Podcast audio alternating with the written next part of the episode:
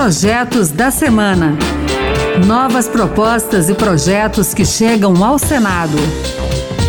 Olá, está no ar o Projetos da Semana. Eu sou Samara Sadek e a partir de agora você vai conhecer as principais propostas apresentadas no Senado Federal nesses últimos dias. E no programa de hoje vamos falar sobre combate à violência sexual, proteção a vítimas da pandemia, aposentadoria especial a vulneráveis e muito mais. Fique com a gente! E na semana marcada pelo Dia Nacional de Combate ao Abuso e à Exploração Sexual de Crianças e Adolescentes, que foi celebrado no dia 18 de maio, vamos destacar o projeto que vai combater preconceito e constrangimento durante o processo de investigação de crimes sexuais.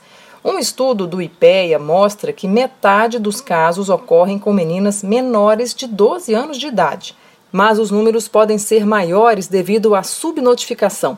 Muitas vítimas têm vergonha ou medo de passar por algum constrangimento e ainda serem acusadas de provocar o crime.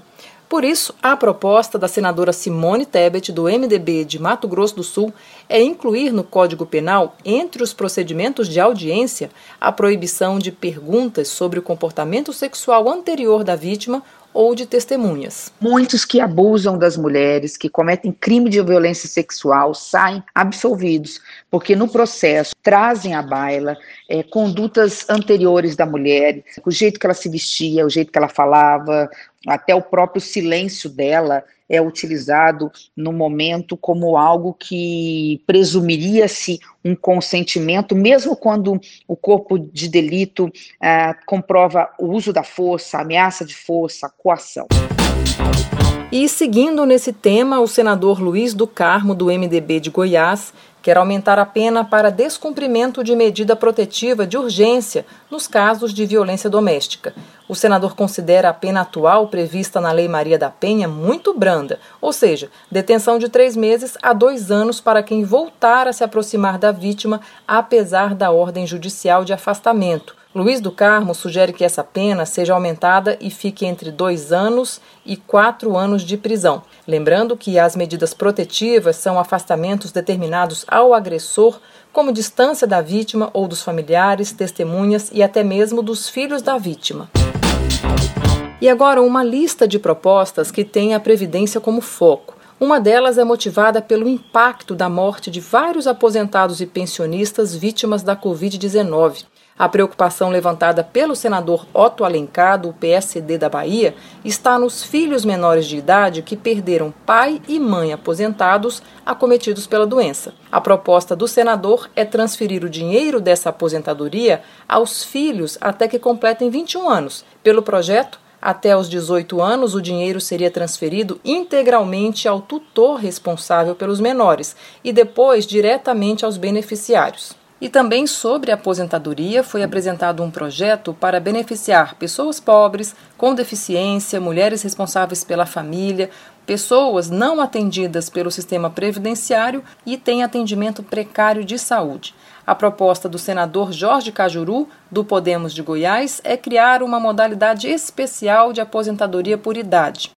A regra seria conceder uma aposentadoria por idade no valor de um salário mínimo com apenas cinco anos de contribuição. O direito seria garantido pelo sistema de pontos, somando idade e tempo de contribuição. As mulheres teriam que somar 77 pontos nessa conta e os homens 85 pontos. O senador explica que a regra começaria a impactar nos cofres previdenciários dentro de três ou quatro anos tempo que ele considera suficiente para localizar os recursos e incluir o gasto no orçamento. E ainda puxando esse gancho de benefício a idosos, o senador Lazier Martins, do Podemos do Rio Grande do Sul, propõe a dedução no imposto de renda dos gastos com instituições de longa permanência, como asilos, o senador lembra que, nesses casos, todas as despesas com saúde do idoso são prestadas nesses estabelecimentos e hoje não é possível deduzir os valores pagos às instituições. A pandemia também segue como tema de outros projetos. Desta vez, o senador Jacques Wagner, do PT da Bahia, sugere a criação de uma política de atenção integral às vítimas e familiares de vítimas da Covid-19. As ações teriam como objetivo garantir atenção integral à saúde física e mental, além de diminuir desigualdades sociais e os prejuízos educacionais acentuados pela crise sanitária. Em outra linha, também seriam adotadas medidas para preservar a memória das vítimas e a história da pandemia no país. Já na área de educação, as ações devem focar principalmente na superação de defasagem do ensino e no suporte tecnológico para comportar aulas online. E fechando o tema de pandemia, um projeto para criar o Dia Nacional da Saúde Única tem tudo a ver com essa integração de vida humana, animal e meio ambiente. Já existe uma data mundial, em 3 de novembro, que marca a reflexão sobre isso mas o senador Flávio Arnes, do Podemos do Paraná, acredita que o momento atual é mais do que propício para trazer mais destaque para uma data marcante.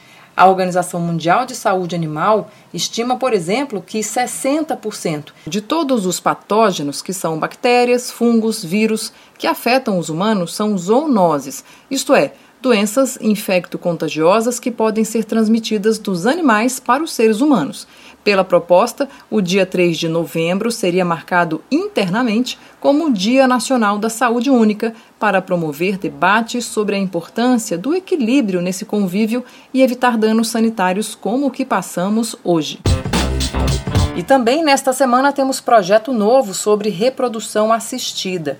De autoria do senador Lazier Martins, a proposta vai permitir o saque do FGTS, que é o Fundo de Garantia por Tempo de Serviço, pelas famílias que precisam passar por tratamento para engravidar.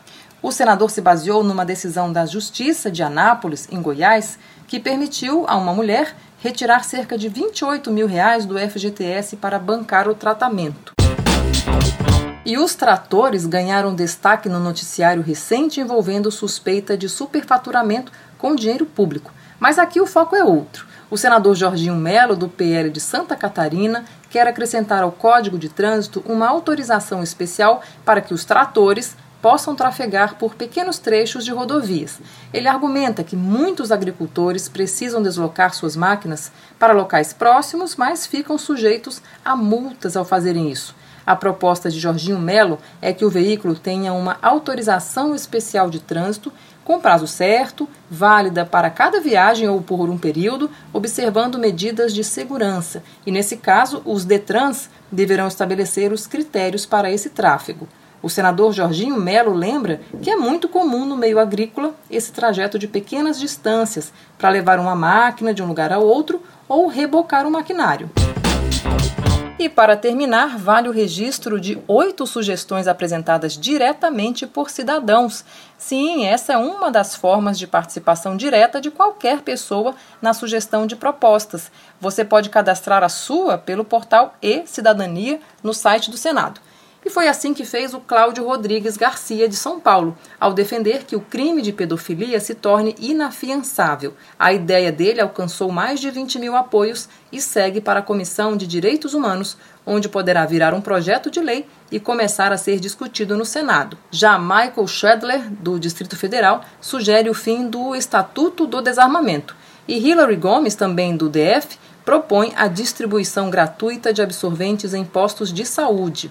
Todas essas ideias alcançaram os apoios necessários, como pede a regra, e foram encaminhadas para análise. Se passarem nessa primeira etapa, viram projetos. E a sugestão de Bernardo Rangel Correia, de Minas Gerais, é para o fim do alistamento militar obrigatório. Já o Thomas Corontai, do Paraná, vai nesse embalo da discussão sobre o voto impresso. E ele apresenta então essa sugestão: voto com impressão. Então é isso aí. O Projetos da Semana fica por aqui. Você pode participar das leis do seu país. Acesse o site e-Cidadania no site do Senado, que é o senado.leg.br, leia as propostas e vote. E que tal apresentar então uma ideia que pode até virar um projeto de lei? Acompanhe o programa Projetos da Semana na Rádio Senado toda sexta-feira, às duas da tarde e também na internet. É só entrar no site da rádio e baixar o áudio para escutar quando você quiser. O podcast também está nas principais plataformas. Muito obrigada pela sua companhia e até o próximo Projetos da Semana. Projetos da Semana. Novas propostas e projetos que chegam ao Senado.